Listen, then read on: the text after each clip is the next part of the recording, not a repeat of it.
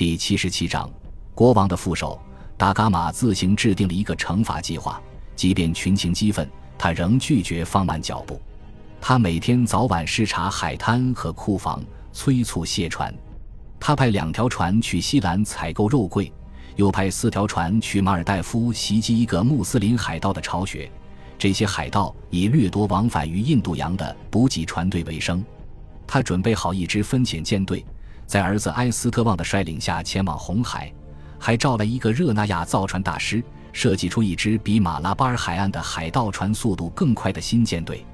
先生，我会给您建造双桅帆船，快的能抓住蚊子。船桨如此答道。更多的威胁即将来临，必须要对付西班牙人。达伽马发誓，无论是否订立了条约，如果按他的方式行事，西班牙船只都会跟他们的船员一起神秘消失。土耳其人正在北方集结，年复一年，他们似乎越来越蠢蠢欲动，随时准备倾巢而出，挑战葡萄牙的海洋控制权。与此同时，一位主教写信给葡萄牙国王。抱怨扎莫林及其穆斯林子民一直都在迫害印度的基督徒。他说，很多人被烧杀劫掠，他们的房屋和教堂也被烧成废墟。达伽马再次计划对宿敌发动大规模袭击，旧恨新仇一时间涌上心头。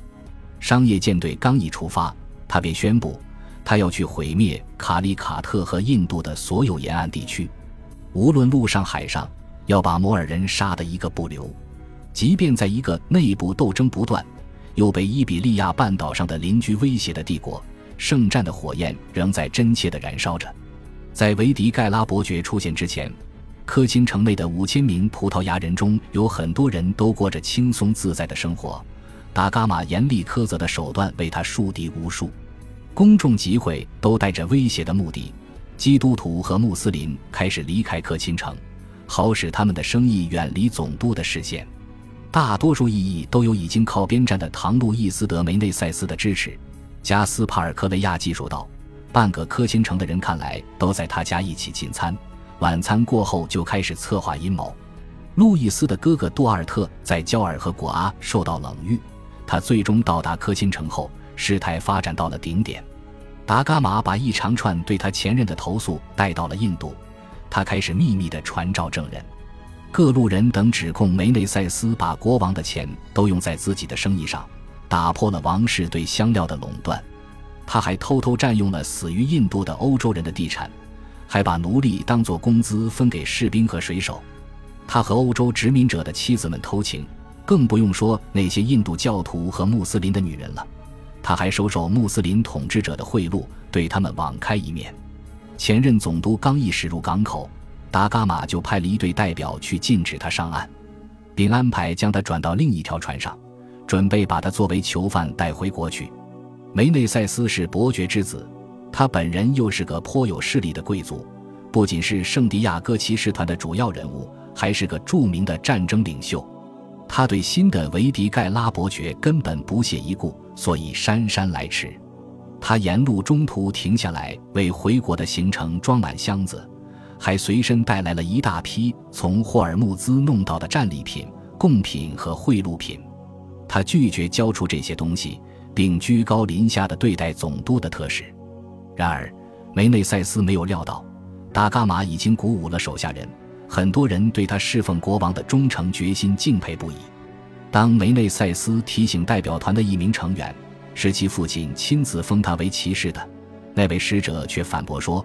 如果国王有令，他会二话不说砍下自己亲生父亲的头颅。被罢黜的总督还没有正式移交权力，他在海港等待着，希望事态的发展能帮他摆脱这个自以为是的新总督。他的支持者们总是及时向他通报岸上的情况，他们很快便给他带来了惊人的希望之光。多日来，瓦斯科·达伽马一直忍受着莫名其妙的剧痛的折磨。他的脖子根上长了很多硬疖子，一转头就疼痛难忍。他在城堡里自己房间的床上发号施令。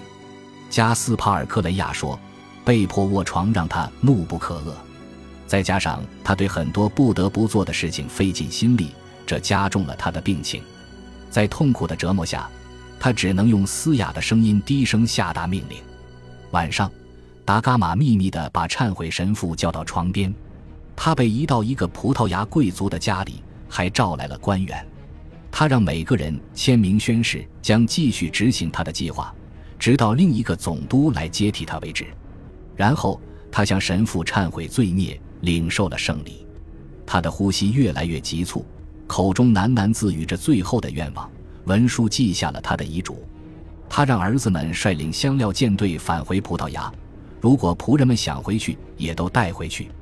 他指示他们把他的衣服和最好的家具捐给教堂和医院。其余的东西带回国，什么也不要卖。他要求把自己的尸骨运回葡萄牙，并命令一个在场的证人给国王写信，祈求国王照料他的妻儿，并雇佣他的随从。最后有传闻称，他命人给他在古阿边打的三个女人每人寄了一大笔钱，以便他们得与佳偶尽早成婚。达伽马死于凌晨三点，那天是一五二四年的圣诞节前夜。无人哭泣，无人落泪，屋里一片寂静，房门整日关闭。天黑之后，他的儿子和仆人宣布了他的死讯，很多亲友前来悼念。不久，全城的人都聚在葡萄牙教堂附近的庭院中，气氛庄严肃穆。但某些人大松了一口气，宽慰远超悲痛。船长、代理商。前客和其他官员一定对总督的死非常开心。达伽马去世四天后，他的一个仰慕者写信给国王说道：“因为他们可不希望在自己家里施行他带来的正义。”这位伟大探险家的遗体被穿上了丝绸衣服，腰间围上镀金的皮带，宝剑入鞘，高筒靴被装上马刺，头上戴着方帽。最后，这位十字军老骑士的背后披上了基督骑士团的斗篷。敞开的棺材被抬进大厅，抬棺人个个都穿着军人的斗篷，把棺材扛在肩上。达伽马忠诚的手下手持点燃的蜡烛走在旁边，镇民们跟在后面。无论好坏，如果不是瓦斯科·达伽马，他们中无人会到印度来。维迪盖拉伯爵，印度海军上将级总督，被葬在方济各会简朴的圣安东尼教堂。第二天。修道士们举行了庄严的葬礼弥撒，达伽马的两个儿子坐在人群中间。晚上，两个年轻人私下回到教堂哀悼，这合情合理。加斯帕尔科雷亚说：“毕竟他们死去的父亲如此德高望重，又对葡萄牙王国立下了如此不朽的功勋。因为我们的主，他继续说道，乐于赐予此人如此强悍的精神，他毫无畏惧，在发现印度的过程中。”经历了如此众多的生死难关，全是因为对主的爱，为了他天主教信仰的广泛传播，为了巨大的名誉和荣耀，以及葡萄牙的受爵，上帝对这个国家仁慈有加，才让葡萄牙变成如今这番模样。达伽马曾带着一封继任信函来到印度，信的封口处有国王的徽章，他在教堂被人撕开并大声朗读。让杜阿尔特·德梅内塞斯大感愤慨的是，他发现他们兄弟二人都失业了。香料舰队载着达伽马的儿子们和梅内塞斯兄弟俩航行回国，不满的两兄弟弄得两个年轻的孝子苦不堪言，但最后他们总算遭到了报应。绕过好望角后，路易斯·德梅内塞斯的船在一场暴风雨中失踪。后来。一个法兰西海盗透露，是他自己的兄弟俘虏了那条船，杀死了路易斯和船员，最后将船付之一炬。唐·杜阿尔特也险遭海难，但还是回到了葡萄牙。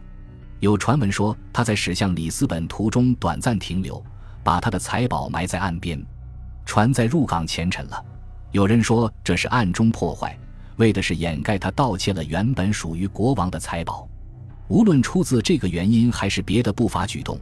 国王把唐杜阿尔特投入大牢七年之久，当然，地下的宝藏再也没有被找到。